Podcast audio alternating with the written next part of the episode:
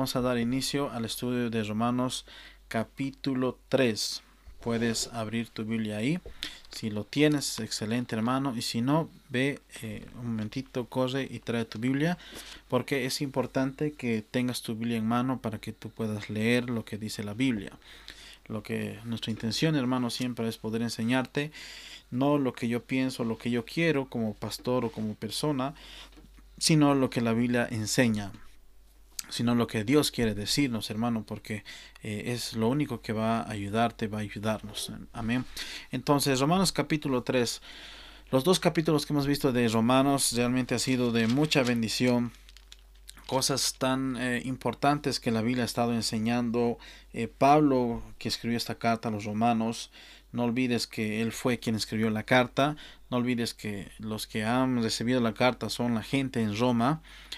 Eh, pero también, hermano, no olvides el, lugar, el contexto del mismo lugar. No olvides que Roma, hermano, era un lugar eh, bastante eh, difícil, un lugar con mucho pecado, un lugar donde había bastante idolatría también. Entonces era un lugar complicado. Y dentro de esto, el Evangelio ¿no? se esparció el Evangelio, se, se, mostró a esas personas. Entonces, eh, aquí podemos ver justamente que esta carta eh, que Pablo escribió a, los hermanos en Roma pudo causar algo muy bueno en la vida de las personas. Amén. Entonces, ¿sí? ¿Qué capítulo era? Capítulo 3, capítulo 3 de Romanos. Gracias, Bien, no te preocupes. Gustavo. Bien, Romanos capítulo 3. Entonces, eh, vemos un poquito el contexto, hermanos, em, para poder entrar a estos versículos, porque si no vemos el contexto de este, de este capítulo, eh, quizás no vamos a entender muy bien. Entonces, versículos anteriores, Pablo está hablando con los judíos, está hablando de los judíos. No olvidemos, hermano, que los judíos, el pueblo de Dios, eh, eran personas que en ese tiempo no eh, estaban apegadas a la ley no también no olvides que los judíos fueron quien crucificaron a Cristo Jesús eh, y Pablo está hablando de algo importante de la circuncisión no la circuncisión que ellos se jactaban de estas cosas no pero Pablo aquí aclara muchas cosas importantes. Vamos a irnos a Romanos capítulo 2 versículo 23 para ver el contexto antes de entrar al capítulo 3. Ya, si puedes irte ahí, por favor, Romanos capítulo 2, versículo 23. Ah, ahí dice la palabra de Dios, si lo tienes ahí. Dice, tú que te jactas de la ley, con infracción de la ley deshonras a Dios, porque como está escrito, el hombre de Dios es blasfemado entre los gentiles por causa de vosotros, pues en verdad circuncisión aprovechas si guardas la ley pero si eres transgresor de la ley, tu circuncisión viene a ser incircuncisión. Si pues el, incircunciso guardare las ordenanzas de la ley, no será tenida su incircuncisión como, como circuncisión. Y el que físicamente es incircunciso, pero guarda perfectamente la ley, te condenará a ti, que con la letra de la ley y con la circuncisión eres transgresor de la ley pues no es judío el que lo es exteriormente, ni es la circuncisión la que se hace exteriormente en la carne, sino es judío el que lo es en lo interior, y la circuncisión es la del corazón, en espíritu, no en letra, la alabanza del cual no viene de los hombres, sino de Dios. Entonces Pablo está aclarando cosas importantes a los judíos eh, porque ellos, ellos se jactaban mucho del pacto con Dios que era la circuncisión, eh, ellos se jactaban mucho en la ley, ¿no? en el Antiguo Testamento. Y aquí Pablo les está, está haciendo claro, hablando con respecto a judío, ¿no? a, ese, a, esa posición que ellos tenían de ser los escogidos de Dios, el pueblo escogido de Dios. Entonces Pablo dice prácticamente, judío no es aquel que nace en una familia judía, no que, que se ha hecho circuncidar, no de, de, niño, no, eh, judío no es, esa persona, no, eh, por ejemplo, damos un ejemplo, digamos, cristianos. Un cristiano no es aquel que nace en una, en una familia cristiana y que va a la iglesia, ¿no? Entonces, eso no le hace cristiano. Cristiano le hace eh, que esa persona deposite su fe en el Señor Jesucristo, que esa persona se haya arrepentido de sus pecados y esa persona uh, haya aceptado el, sacrificio de Cristo Jesús en su vida. Eso le hace cristiano. Y lo mismo estaba pasando con el judío, ¿no? Pablo mencionándoles el hecho de que no son judíos aquellos que se han circuncidado, aquellos que están eh, eh, eh, de, siendo parte del pueblo de Dios, sino Pablo está hablando de algo espiritual.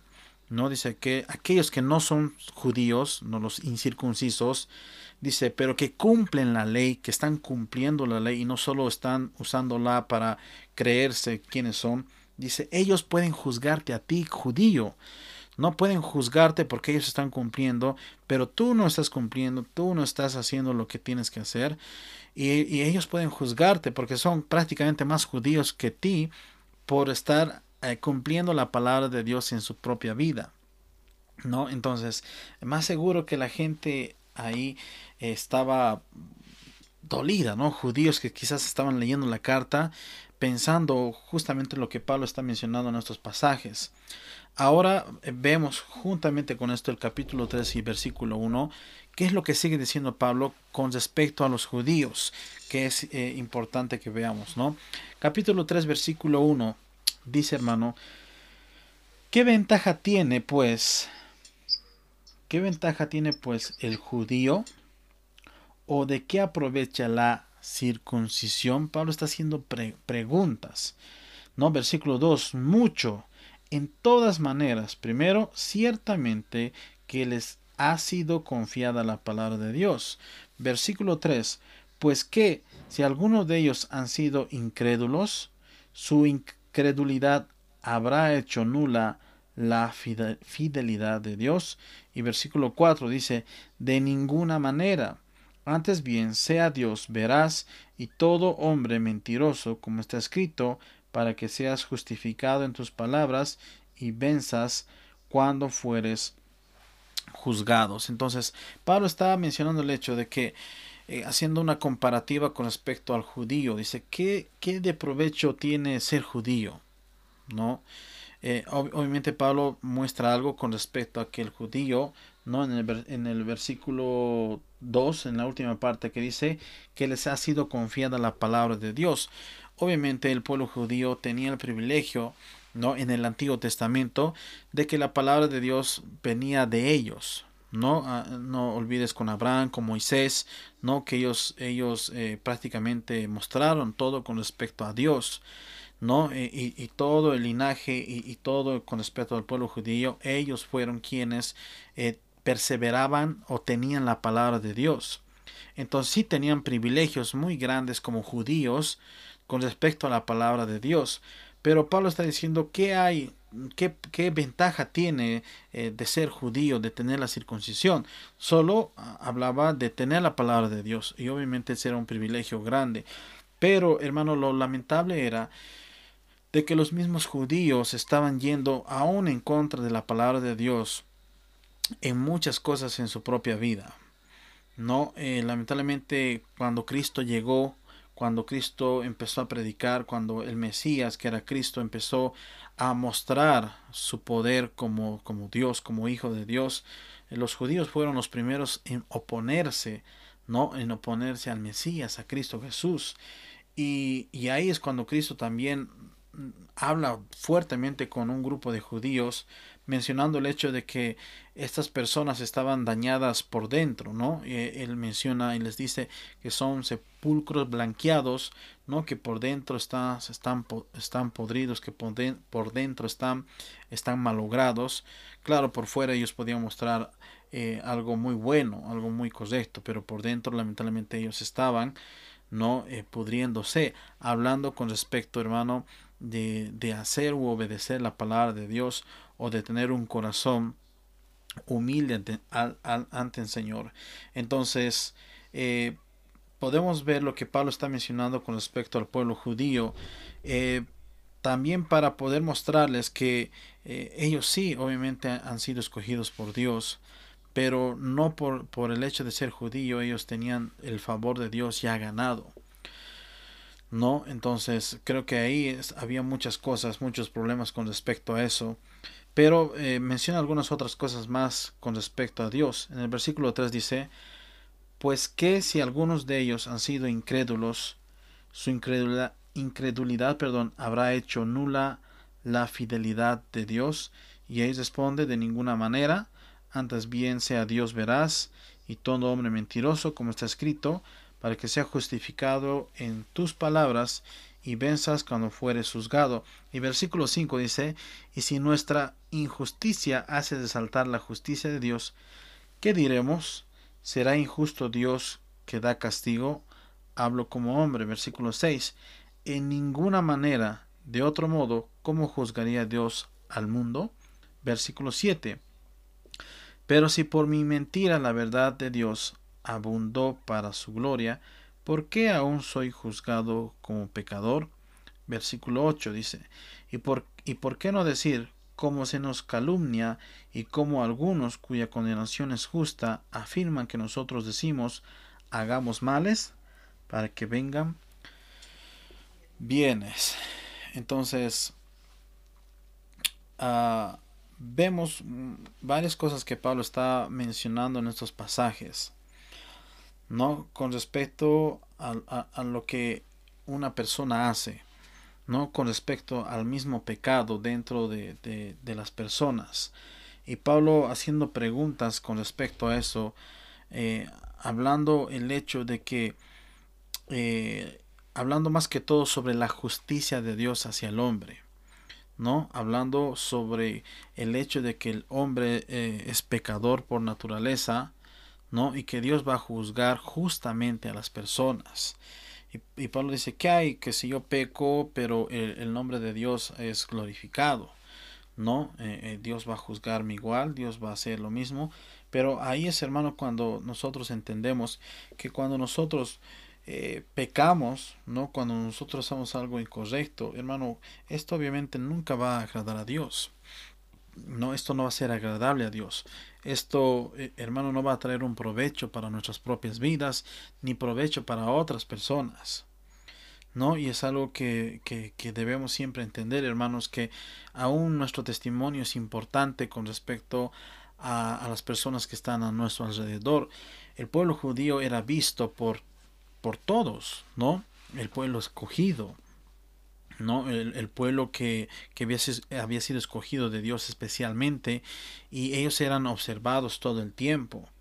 ¿no? Entonces es, es cuán importante hermano es para nosotros el hecho hermano de que nosotros como hijos de Dios o como creyentes siempre debemos tener un cuidado en todo esto con nuestras propias vidas, ¿no? De poder tener un testimonio correcto a los demás y de que las cosas que nosotros hagamos o, digamos puedan ser de bendición a otras personas. Eh, el hecho de hacer mal jamás va a traer un bien y eso es algo que debemos tener en cuenta. No es algo que debemos tomar siempre en, en nuestra vida del hecho de que el, lo que nosotros sembramos, hermano, vamos a cosechar. ¿no? Vamos a cosechar. Y hermano, Dios es justo. ¿no? Dios es justo, hermano, para poder juzgarnos Dios es justo, hermano, para poder eh, ver todas las cosas que nosotros estamos haciendo y poner un juicio en nuestras vidas. Entonces, ah, algo que también, hermano, podemos entender es eh, que Dios, eh, hermano, va a estar siempre al pendiente de nuestras vidas y que Dios, hermano, también dentro de, su, dentro de la misericordia de Dios va a hacer que sus hijos anden siempre por caminos correctos. ¿No? Entonces, eh, lo importante, hermano, es aquí Pablo lo que está enfatizando bastante es en el pueblo judío. Eh, obviamente había gente gentil que, que, leyó la carta, pero más que todo para que puedan comprender que el hecho de ser judío no les daba, no, no les daba el derecho de estar pecando, no les daba el derecho de estar haciendo cosas incorrectas ante Dios solo por el hecho de ser judío.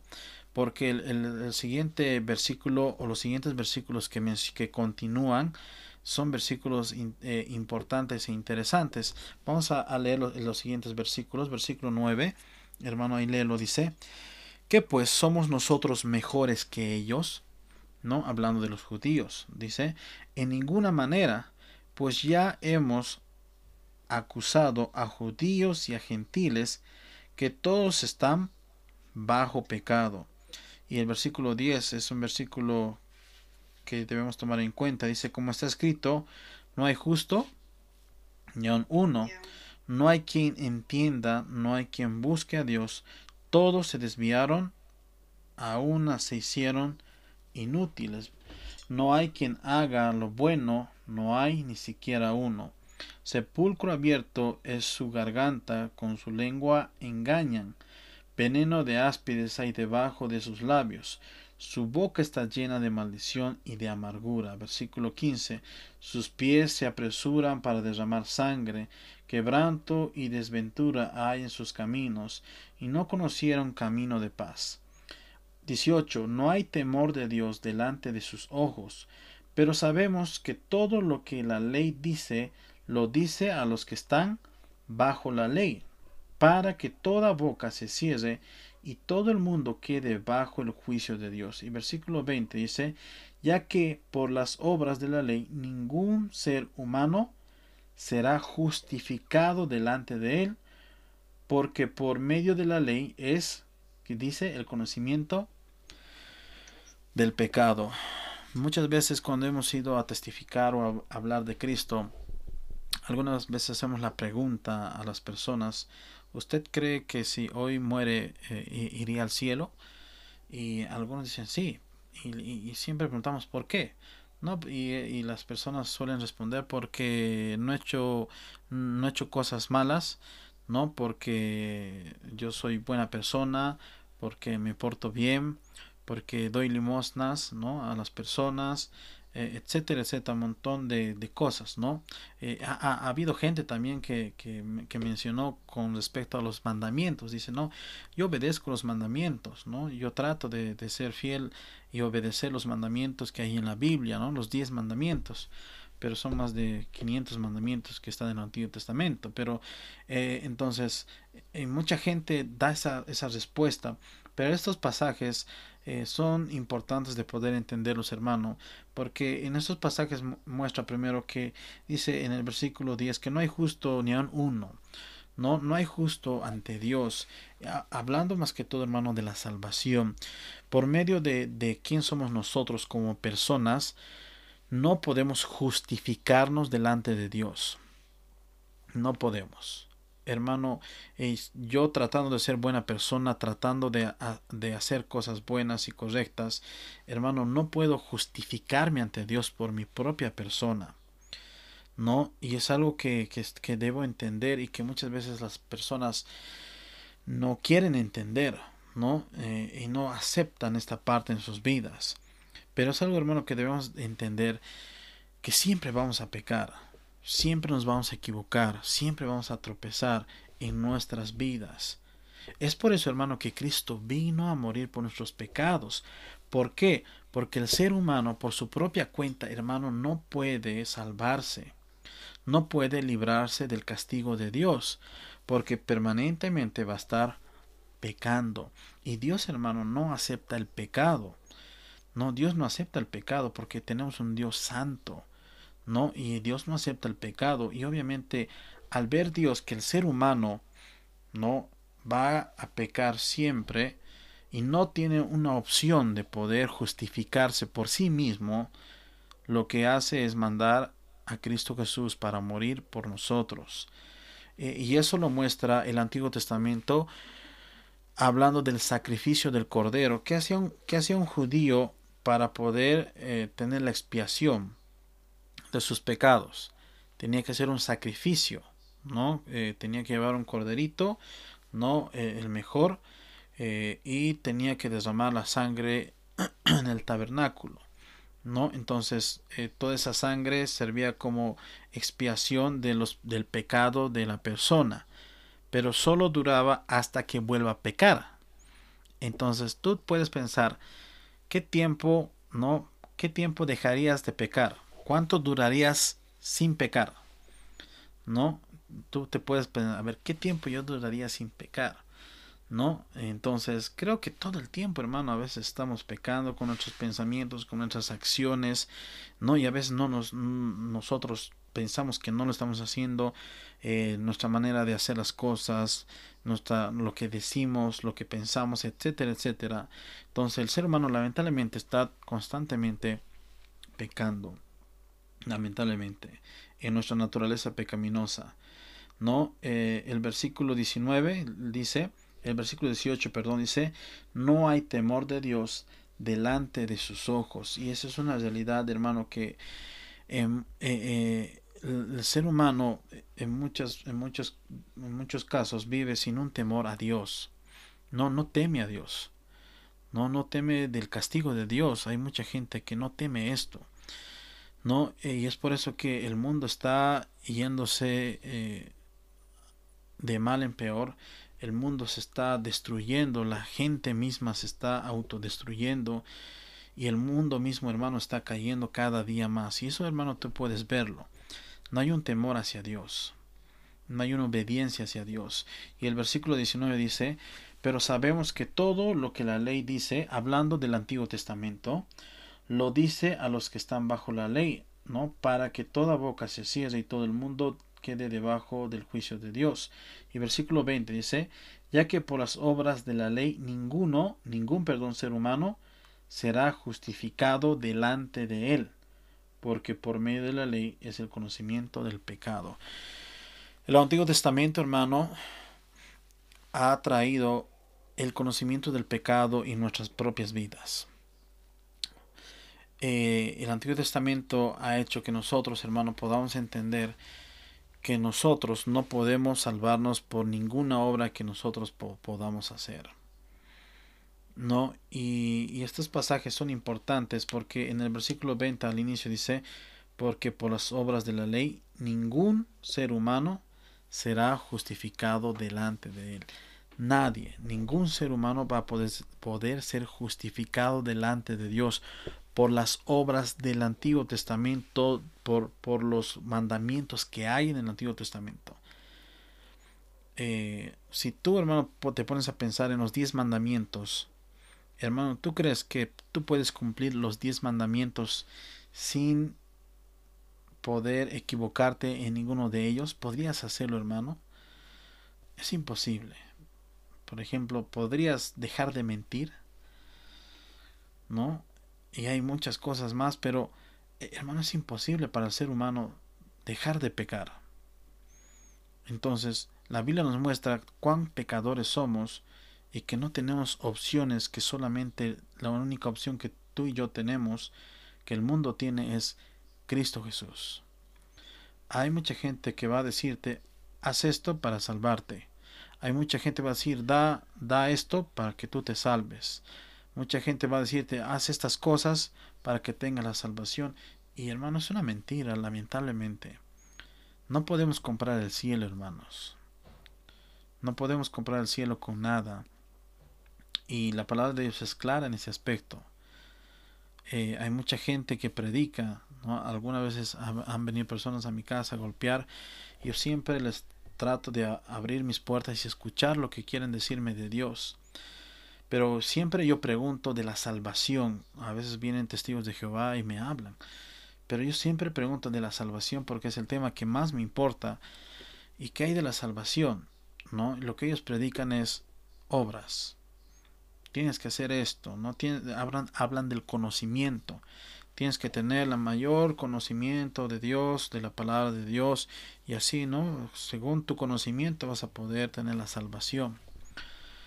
¿No? Hablan de las obras, pero cuando tú les muestras estos versículos, hace, hace tiempo yo hablé con una señora y le mostré eh, Efesios capítulo 2, versículo 8 y versículo 9.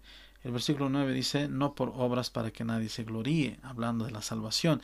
Y le digo, ¿y qué hay con esto? Dice, no por obras para que nadie se gloríe con respecto a la salvación. La señora no sabía responder, ¿no? Y al final me dice, no es otra, está mal interpretado, no, no dice eso. y se pasó de tema, ¿no? Entonces, pero hermano, no hay obra alguna, hermano, que tú puedas hacer para librarte del castigo de Dios. No hay, no existe. La única obra que, que existe es la obra que Cristo hizo en la cruz, morir por ti. Y hermano, eh, eh, poder eh, saber esto es maravilloso, que hubo alguien que hizo el trabajo por ti. Ese fue Cristo. hermano, tú tenías que estar en la cruz y pagar el precio de tus pecados. Pero Cristo lo hizo por amor a ti, Cristo lo hizo por, por su misericordia y por amor a, su misma creación. Y lo único, hermano, que si, si, si, tú, hermano, no tienes a Cristo y quizás has estado pensando que puedes hacer muchas obras, muchas, puedes portarte bien y otras cosas para poder estar un día en la presencia de Dios, hermano, hoy puedes entender que no es así. No hay nada, hermano, que tú puedas hacer para justificarte ante Dios. No hay ninguna obra. La única obra es lo que hizo el Señor Jesucristo. Y en esta noche, hermano, me gustaría que puedas irte con esto en tu corazón en tu mente, hermano. Lo único que el ser humano necesita es a Dios en su vida. Cuando el ser humano se aparta de Dios, cuando el ser humano decide alejarse de Dios, hermano, tú puedes ver los resultados. Los resultados de apartarse de Dios son caóticos. El resultado de apartarse de Dios es destrucción prácticamente, hermano.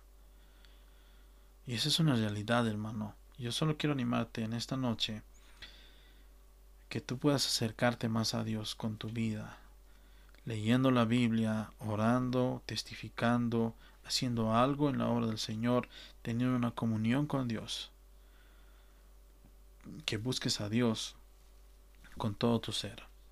Y, y si tú quizás ahora entiendes, hermano, que ah, piensas o has pensado que por portarte bien piensas que tú puedes estar en la presencia de Dios algún día y no has dado el paso de reconocer tu pecado y reconocer que tú no puedes, sino que Dios, que Cristo puede por medio de tu vida, hoy hermano puedas tomar una decisión en tu vida, aceptar el sacrificio de Cristo Jesús y humillarte ante Dios y decirle, Señor, yo no puedo, soy pecador, yo me equivoco, pero yo quiero aceptar a Cristo en mi vida, en mi corazón. Amén. Entonces, en esta noche, hermano, vamos a orar, vamos a hablar a nuestro Señor, vamos a dar gracias por nuestra salvación y vamos a dar gracias porque Él nos ha regalado esto para cada uno de nosotros. Amén. Así que ahí donde estás, hermano, Vamos a orar y vamos a hablar con Dios. Y vamos a dar gracias a Dios por todo esto. También vamos a orar. Señor Todopoderoso, Padre, te doy las gracias, Señor, por el tiempo, Señor, que tú nos has permitido tener, de poder estar aquí, de poder hablar con, con nuestros hermanos. Señor, gracias por abrir tu palabra con libertad. Gracias, Señor, porque tu palabra nos enseña, Señor, que no hay nada que nos justifique, sea judío o no sea judío, va a ser juzgado, Señor. Y doy gracias porque el Señor Jesucristo vino a morir en la cruz por mis pecados, Señor, porque vino a pagar el precio por mí, Señor, porque yo en mis propias fuerzas no podía hacer nada para librarme, Señor, de esto, porque mi pecado iba más allá de todo esto, Señor. Gracias por el Señor Jesucristo que ha derramado su sangre, que ha recibido cada golpe por mi Señor. Yo tenía que estar ahí, Señor, y recibir cada golpe, cada castigo por mis pecados, Señor, por mis errores. Pero Cristo lo hizo, Señor. Gracias, Padre, por tu amor, por mis hermanos que están presentes. Gracias, Señor, por tu iglesia. Gracias, Señor, por tu amor para con el ser humano. Y te rogamos y te pedimos, Señor, que nos ayudes a estar de pie siempre, Señor. Que nos ayudes, Señor, a permanecer junto a ti, Señor, y no apartarnos de ti, Señor. No apartarnos de tu voluntad, no apartarnos de lo que tú quieres, Señor, en nuestras vidas. Ayúdanos, Señor, en nuestro desánimo. Ayúdanos en la prueba, Señor. Tu palabra, Señor, nos fortalece, nos conforta. Y gracias por ella también, Señor. Agradecido, Señor, por mis hermanos, por mis hermanas que están aquí presentes, Señor. Y gracias una vez más por todo lo que haces y harás, Señor. En el nombre de tu Hijo Jesucristo. Amén.